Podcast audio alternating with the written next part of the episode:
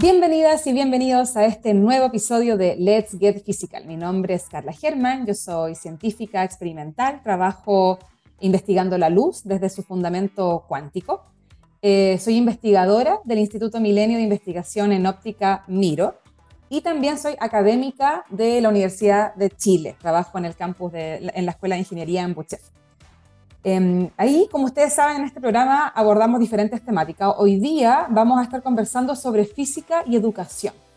Vamos a tratar de responder ciertas preguntas o abordarlas de alguna manera, como por ejemplo, cómo inspiramos a las niñas y a los niños de los colegios, liceos, escuelas.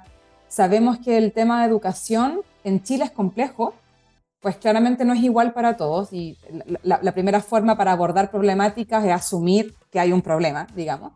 Eh, no tiene la misma calidad para todos y para todas. Eh, y tampoco todo el mundo tiene la misma oportunidad de tener una educación que te ayude a buscar horizontes más altos. Hay, aquí hay, hay, hay muchas aristas y muchos detalles, y es un tema súper importante, eh, que ha sido difícil de abordar también. ¿no?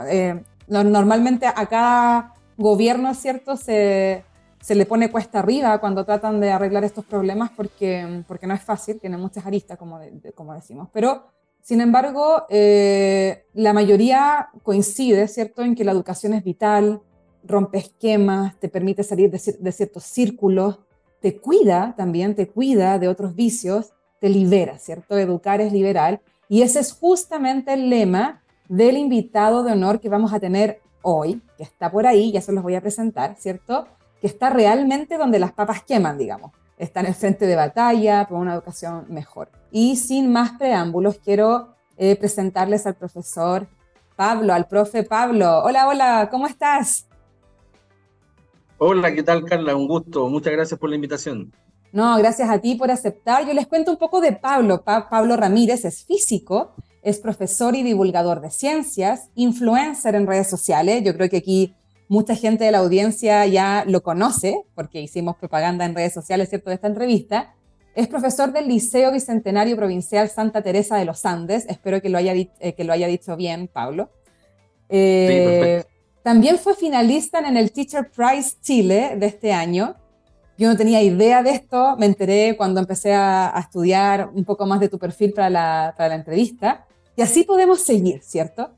Eh, Pablo, realmente para nosotros es un honor tenerte acá en el programa porque en este programa, hasta ahora, lleva seis meses al aire, siempre hemos tratado problemáticas de, claro, de qué explicar a veces qué es la cuántica, la óptica, hemos hablado de tecnología, cómo movernos desde ciencias fundamentales a tecnología, eh, inteligencia artificial, cómo mezclar distintas áreas, pero no hemos tocado el tema de la educación en lo que es antes de la universidad. ¿Cierto? Em, tocamos con la, con la, con la doctora Alejandra Maldonado específicamente lo que era la educación, pero ya en, nivel superior, universidad, y no hemos tocado este tema que sabemos que es vital y que tú tienes también este lema, ¿cierto?, de que educar es, es, es liberar, ¿cierto?, es, darle una libertad a, a, las personas, a los estudiantes. Entonces, queremos partir para que nos cuentes un poco más de ti. Sabemos que eres profesor de física, sabemos que eres influencer y queremos saber cómo llegaste a esto,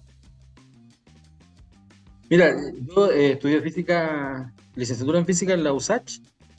Después de eso estuve un tiempo en el área de la ciencia en sí, tratando también de buscar la vocación hacia dónde me iba a llevar la física, porque yo solamente quería estudiar física. Y siempre en el colegio me gustó y desde chiquitito que siempre me ha gustado la ciencia. Estuve también ligado mucho a la astronomía, pero de alguna forma yo siempre quise estudiar eh, física, pero nunca me decidí qué especialidad. en, ese, en ese camino me llegó la opción de poder eh, reemplazar a un profesor de física en un colegio municipal en Las Condes y eh, descubrí por accidente esta vocación. Y ahí me di cuenta que de alguna forma tenía una habilidad que no había potenciado, que era justamente el enseñar. Y no pasaron ni tres meses y ya me decidí a estudiar pedagogía, ahí donde un profesor de electromagnetismo, eh, don Vicente Caballero, me dijo que estudiara pedagogía en química, porque así podía tener las dos especialidades, total ya tenía la física y la chuntó súper bien. Y soy profe de física y química para sacar la pedagogía, obviamente, y eh, comencé en este, en este rumbo de la educación. También me di cuenta que hay harta escasez de profes, em, me di cuenta que hay, había también una necesidad de saber enseñar y que no todos tenían la posibilidad de enseñar de buena forma, sobre todo en el sector municipal. Así que me fui encontrando conmigo mismo en el camino. De alguna forma yo vengo de una comuna vulnerable que es Conchalí. Ahí, me, ahí nací, ahí me crié. Eh, salté al de aplicación en el centro, obviamente por la necesidad de, de surgir de esta clase media trabajadora. Claro. Y yo me siento muy identificado con la educación pública por lo mismo. Entonces, de alguna forma, en este camino estoy como devolviendo lo que a mí la educación pública me dio. Claro, como tratando de retribuir eh, donde tú mismo creciste y te formaste y todo eso. Exacto, sobre todo con lo que a uno le apasiona. O sea, esto, esto no lo había pensado nunca en mi vida hasta que empecé a hacer clases. Claro, qué increíble como uno va descubriendo estas, esto, ¿cierto? Estas, estas pasiones. Eh, que, que, de repente lo mueven mucho más, porque claro, como tú comentas, a ti te encantaba la física, pero descubriste que esto te, te movía infinitamente más, a, tal punto de tomar ciertas direcciones o decisiones para dedicarte realmente a esto, que eso es, es increíble, encuentro yo. Claro, y también darse cuenta que la, la enseñanza de la ciencia es otra ciencia. Eh, y eso también, de alguna forma, la educación tiene que, yo por lo menos la miro de esa forma, que otro es un estudio científico como cualquier otro y hay que dedicarle harto tiempo porque enseñar no es solamente hablar, enseñar también se necesita pensar mucho para saber cómo realmente enseñar. Totalmente, o sea, no, no puedo estar más de acuerdo, es una, es una cosa que yo pienso que eh, tiene grandes falencias, por ejemplo, el sistema universitario CESE. Nosotros somos físicos, investigadores, claro, tenemos doctorado, todo lo que tú quieras, pero no en educación. Y tenemos que dar clases y todo. Y claro, algunos nos esforzamos más que otros, pero finalmente nadie tuvo una formación real de docente. Entonces, eh, estamos tratando de hacerlo lo mejor posible, pero claramente muchas veces nos faltan herramientas de cómo hacerlo mejor, cómo mejorar. Algunos tenemos las ganas de mejorar, a otras personas les da lo mismo. Entonces se van tocando ahí distintos temas y que es verdad, que que, realmente educar es una ciencia por sí misma, cómo yo llevo todo este conocimiento eh, a mis estudiantes, ¿cierto? Cómo genero esa, que se inspiren, que se maravillen por lo que, uno, por lo que están aprendiendo, que, que, en el fondo que se encienda esta llamita, digamos, en vez de apagarla, que se encienda. Eh, entonces, claro, es todo, es todo un desafío. Y, y, Pablo, ¿cómo llegas, ¿cómo llegas a tu posición de influencer? ¿cierto? Porque eh, eh, eh, todo lo que nos comentas tiene que ver más como con cómo llegaste a la educación, pero en algún momento de la historia tiene que haber habido un salto, un salto cuántico, digamos, desde, desde el profesorado un poco más anónimo a esta figura más pública. Entonces, claro, Pablo, ¿cómo pasas desde esta posición, cierto, de, profesor, digamos, más en el anonimato, ¿cómo, cómo pasas de ahí a esta figura más pública que enseña? Como te decía anteriormente, yo trabajo en un liceo municipal y también se llama liceo provincial. Eso quiere decir que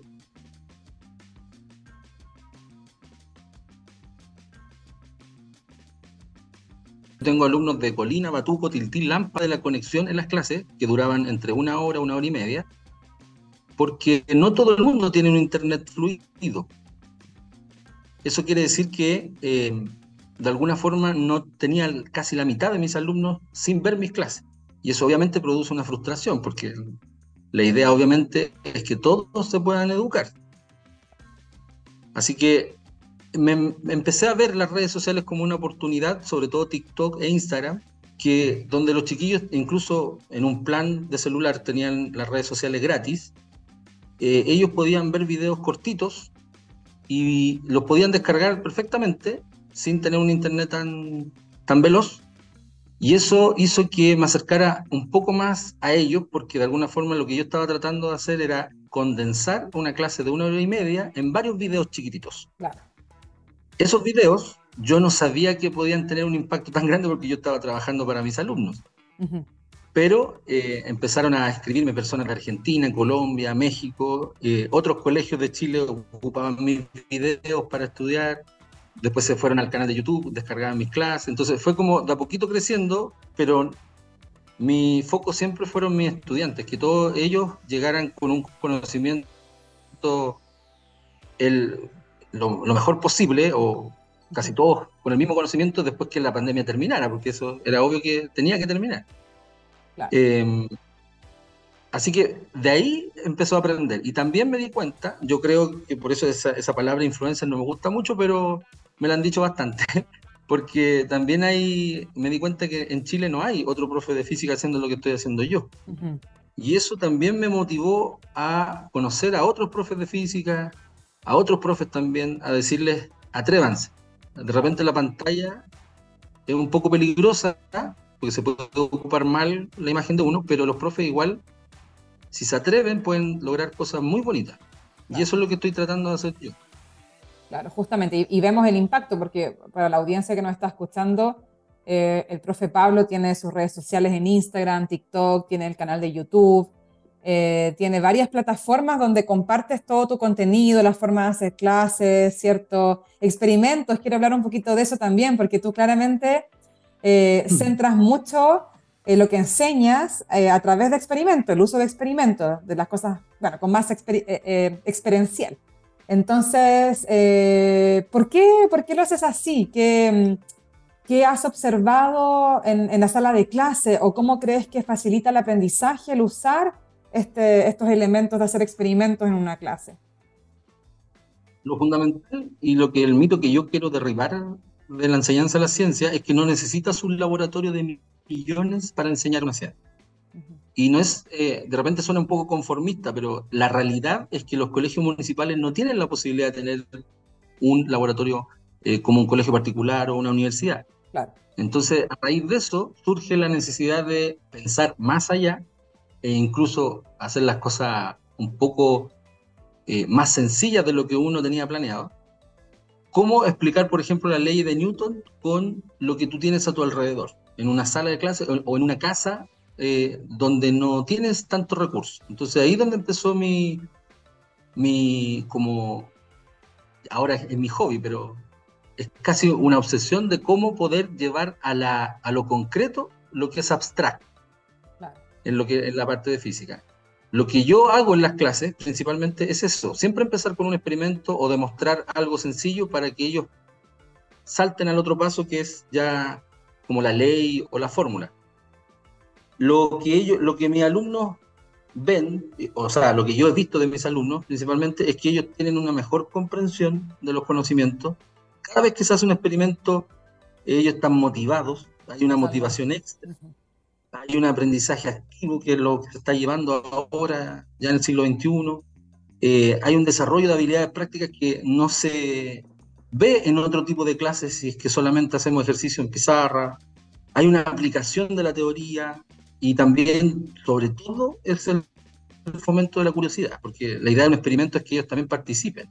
Y eso lo hace más atractivo en las redes sociales también, que los alumnos participen conmigo en los experimentos.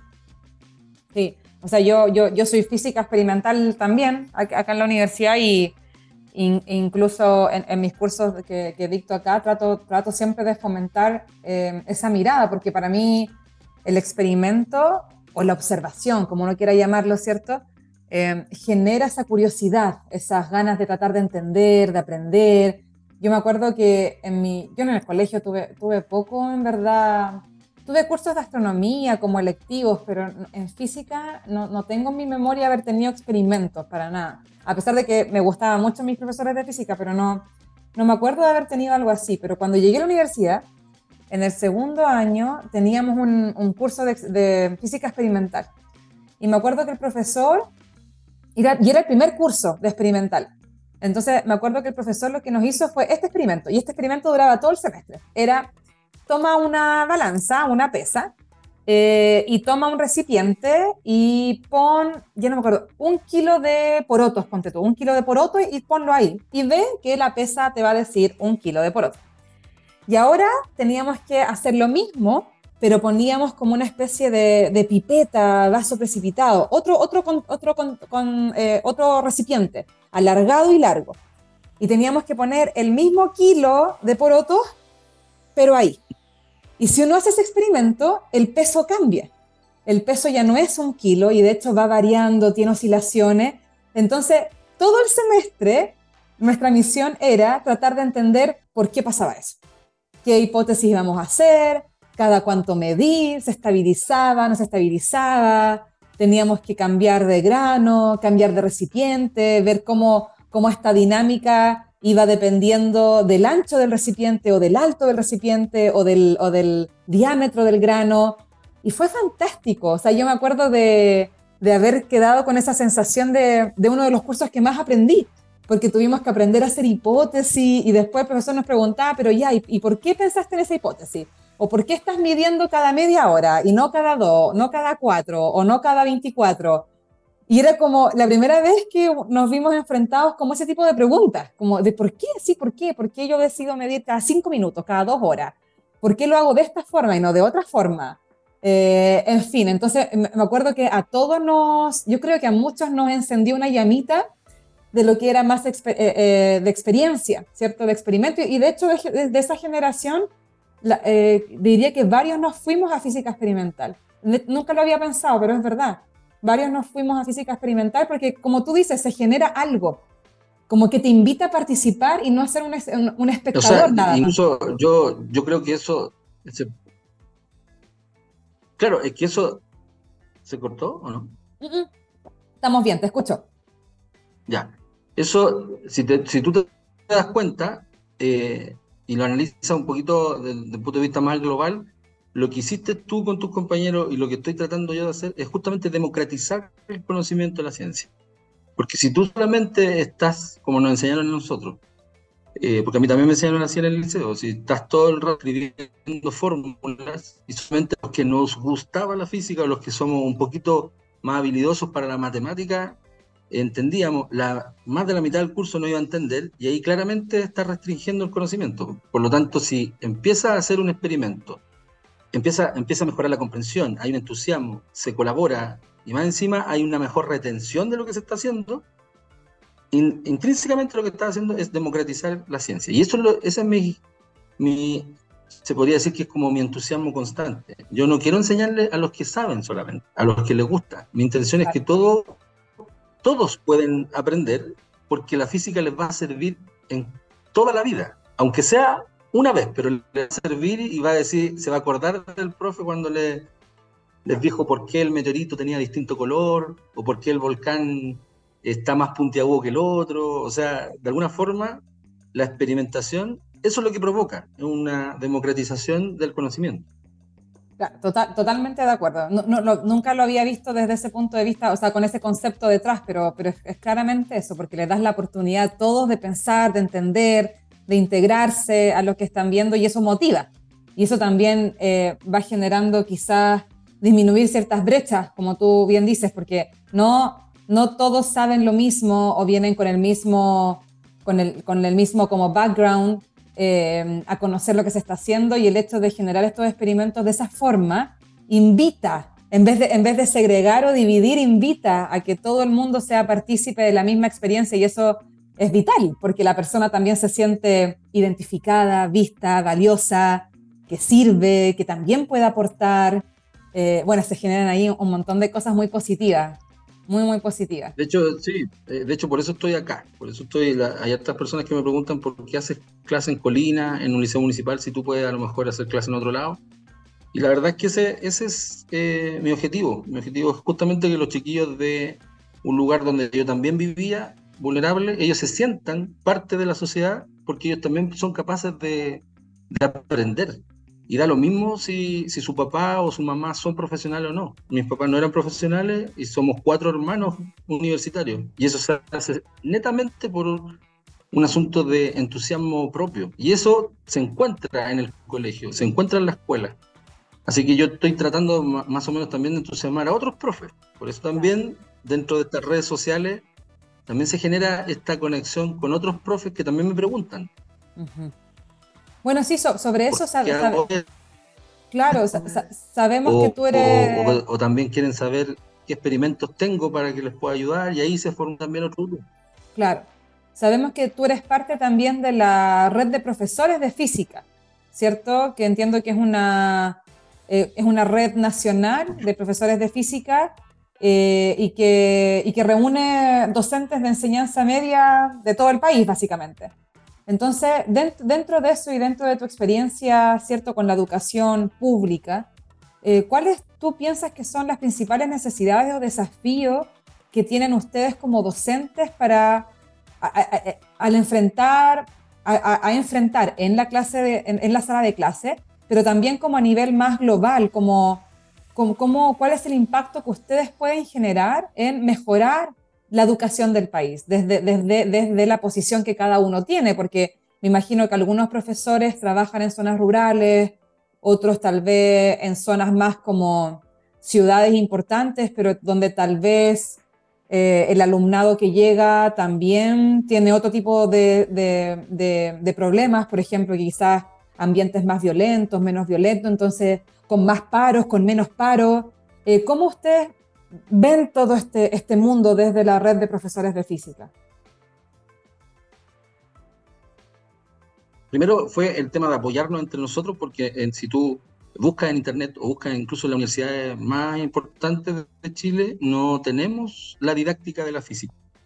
No tenemos un magíster, eh, un doctorado o postítulos que se dediquen a la enseñanza de la física. Sí tenemos para la enseñanza de las ciencias, y ahí es donde se juntan las tres pero no es lo mismo.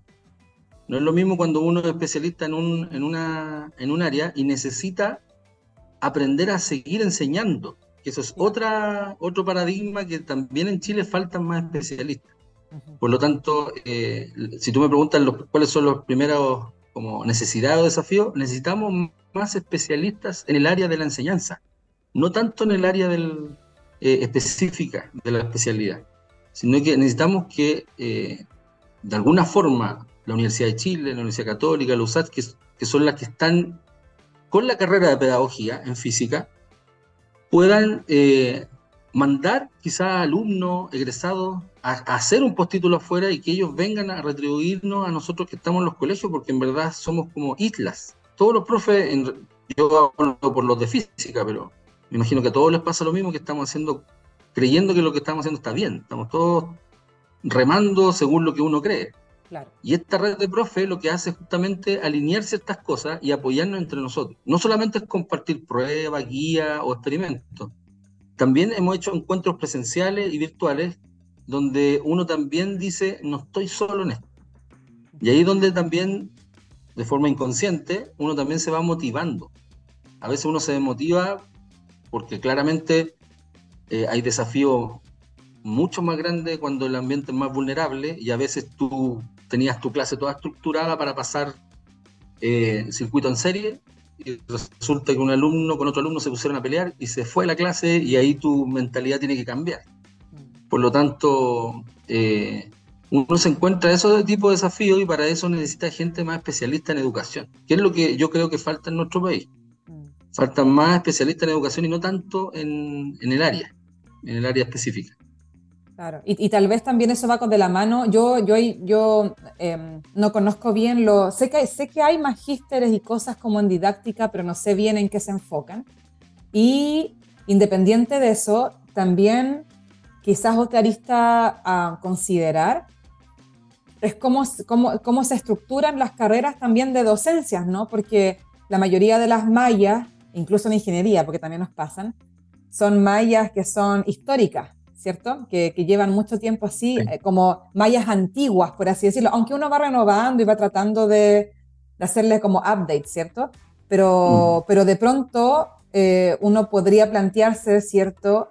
Al menos la pregunta de, dado los tiempos actuales, si, eso, si esa es la mejor forma o no de em, tener una carrera de docencia. ¿Por qué lo digo? Porque finalmente hoy estamos en una era donde la información básicamente está para cualquiera. O sea, en el fondo, uno teniendo internet, aunque sea intermitente, lo que sea, si uno quiere averiguar de algo y, le nace hacerlo, lo va a poder hacer.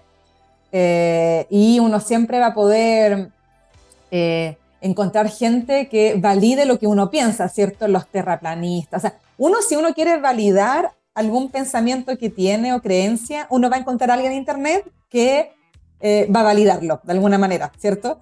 Entonces, eh, desde mi perspectiva, estamos entrando a, a, otro tipo de enseñanza donde ahora la información está siempre, por así decirlo, pero lo que tenemos que tratar ahora de hacer nosotros es generar ese, ese pensamiento crítico, eso que estoy escuchando, ¿me hace sentido o no?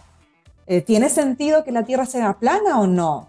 Eh, ¿El argumento que me están exponiendo es real, es ficticio? ¿Cómo, cómo yo, cómo yo puedo vislumbrar cuando es algo eh, verdadero o falso, por así decirlo? Entonces, cambian quizás las paradigmas de cómo se, de cómo se han enseñado esta, estas carreras y cómo también uno puede como eh, poner el componente más didáctico en las clases, ¿cierto? En, las clases de, del alumnado, ver cómo, cómo uno puede potenciar eh, ese tipo de habilidades finalmente, ¿cierto? Y que, y, que se ha visto que finalmente el, tener como estas, estos elementos activos, didácticos, está muy bien puesta la palabra didáctico, eh, genera una, una, como una maravilla en el alumnado, como que algo se enciende, realmente algo se enciende y quieren saber más y tratar de entender más. Entonces, e-, eso es lo que pienso yo al menos, de que, de que es súper importante lo que tú mencionas, de, de, hacer también una autocrítica de cómo podemos mejorar desde el sistema mismo, de cómo estamos enseñando a los profesores que van a hacer clases después. A, eso, a eso voy. No, y también eh, yo estoy súper de acuerdo con lo que dices, sobre todo porque yo, cuando estudié pedagogía me di cuenta que lo menos didáctico era el ramo de didáctica. Claro. Era seguir, seguir aprendiendo más teoría de lo mismo, de autores, autores, autores, pero la práctica, como bien dice la frase, hace el maestro. Y en mm. realidad las carreras de pedagogía no son tan prácticas que digamos. Mm. Y eso también tiene que cambiar. Ahora, es súper importante que cuando un profesor eh, se titula y empieza a trabajar, también tiene que haber un acompañamiento. Es, es, sabido por todo el mundo que los profesores no somos millonarios, eso lo sabemos, pero más que nada por una cuestión de cantidad de plata o cantidad de sueldo, yo también abogo a que nos deberían cuidar en la parte de, la, de las mismas capacitaciones. Si yo quiero ser un profesor que quiere seguir aprendiendo y me dedico a aprender, pero me encuentro con la barrera que todo lo tengo que pagar yo, que no me va a alcanzar y al final termino haciendo clases sin querer hacer lo que quiero hacer, mm. eh, es súper frustrante y por eso hay una deserción tan grande de, profesores, porque no le alcanza el tiempo, la plata y tampoco hay un apoyo eh, de, alguna universidad o, de algún, o del mismo ministerio que nos diga, ¿sabes qué? Eh, todos los profesores en cierto tiempo o con ciertas habilidades, con ciertos años de servicio, podrían hacer un magíster gratis en la Universidad de Chile, por ejemplo. Claro. Eso sería espectacular, porque de alguna forma eh, el, asunto de, especializarse en los profesores es como lo más complicado que uno tiene en la carrera docente. Te evalúan desde afuera, te van a ver a clase y todo eso, pero tú no sabes realmente si lo que estás haciendo está bien, porque no siempre el que te ve es un especialista, entonces también es, es, casi un círculo que se va, que se ha ido arrastrando durante mucho tiempo y ahora ya se sabe que los egresados de pedagogía están estancados, así que también es otro problema, es otro problema que podemos también comentar en un futuro los profesores de física. Mm. ¿Cuántos profesores de física están egresando actualmente? Son muy pocos. ¿Y cuántas carreras son las que están ofreciendo la, cuántas universidades, perdón, están ofreciendo la carrera? Que yo entiendo que en Santiago hay cuatro universidades. Mm. Y esas cuatro no dan abasto, somos 10 millones de personas acá en la región metropolitana. No, no, hay una, un número ahí que, no, que nos ayude. No, totalmente. Y ahí, ahí en realidad, claro, cuando, uno empieza a hilar fino de todos los problemas que hay detrás, eh, es complejo, pues, porque hay, hay, mucho, hay muchas cosas que uno podría mejorar y uno a veces siente que, que como que no hay respuesta positiva, como que uno puede plantear ciertas cosas, pero se vuelve todo muy complejo, o siempre hay un no, un pero, eh, y eso hace que, claro...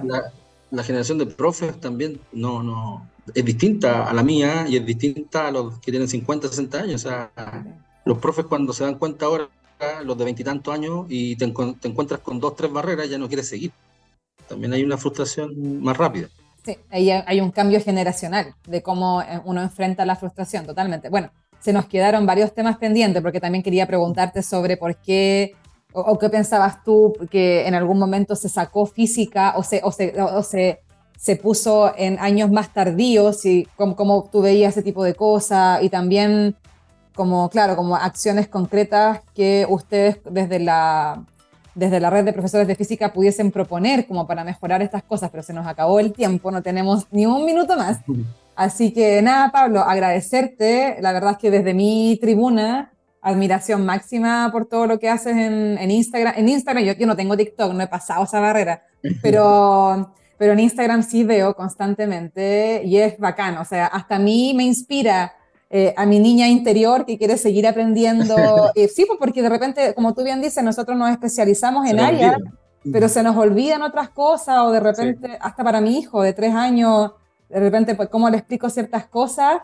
Eh, siento que no doy tanto abasto y perfiles como el tuyo en redes sociales ayuda, ayuda, inspira, te dan herramientas. Así que nada, pues, ultra felicitarte, muchas gracias por todo lo que estás haciendo y quizás podemos volver a repetir el programa para ahondar en estas otras cosas que subyacen, digamos, en el fondo de la problemática y que son tan difíciles de arreglar. Pero bueno, por ahora agradecerte mucho tu tiempo, Pablo. Muchas, muchas gracias. Muchas gracias a ustedes y también las redes sociales son súper importantes, por lo menos para mí, para visibilizar estos temas. Así que los invito a seguirme en las redes sociales y gracias a eso también eh, pude participar en el Global Teacher Prize y eso me hizo demasiado feliz como profesor y eso me entusiasmó mucho más. Ahora que cumplí 40 este año, yo pensé que iba en bajada, parece que voy en subida. Los 40 son los nuevos 30, así que vamos todos ahí en subida. Así que, no, eso Pablo, de verdad que admiración máxima, porque realmente está ahí donde las papas queman, ¿cachai? O sea, realmente donde la cuestión, donde el tema cuesta y como tú bien dices, hay que enfrentar muchos problemas dentro de, la situación escolar.